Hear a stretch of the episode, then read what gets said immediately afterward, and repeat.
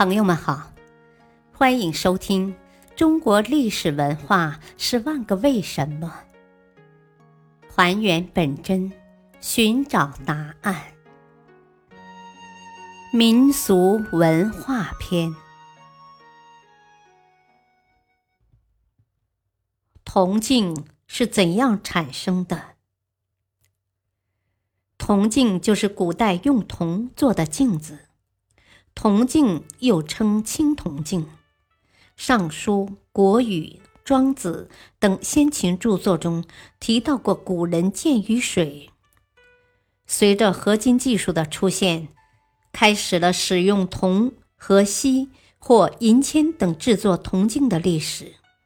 铜镜一般制成圆形或方形，其背面铸铭文式图案。并陪牛以穿细，正面则以纤细磨砺光亮，可清晰照面。齐家文化墓葬中出土的一面，距今已有四千多年历史的小型铜镜，造型装饰均较原始，应是目前考古资料中所知最早的一面铜镜。商、西周和春秋时的铜镜。都有零星发现。战国时盛行，产量大增。到汉代，由于日常生活的大量需求，加之西汉中叶后经济飞速发展，铜镜制作产生了质的飞跃。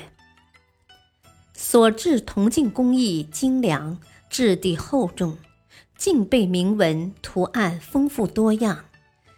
后经唐宋时代两次发展高峰，到明清时期，随着近代玻璃的诞生，铜镜逐渐淡出历史舞台。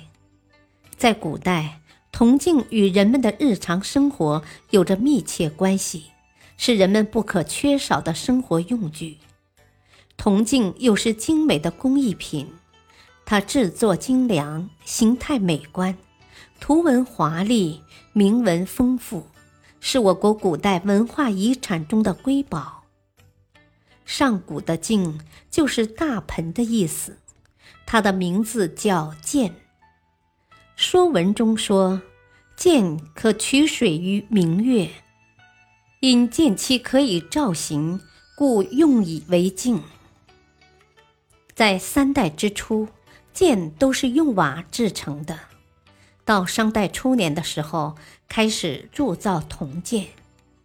后来“剑”字也有了金字偏旁。商周时期虽然有铜剑，但是瓦剑依然通行。到秦朝时期才开始铸造铜镜，因为镜的适用优于剑的方面很多，所以到秦以后再不用水做剑了。秦汉以后，镜的使用更加广泛，镜的制作也更加精良。它的质料包括金、银、铜、铁等，以铜最为多，也有镀金银的、背面包金银的或镶嵌金银丝的。隋唐以来，还有带柄的、四方的，各种花纹应有尽有。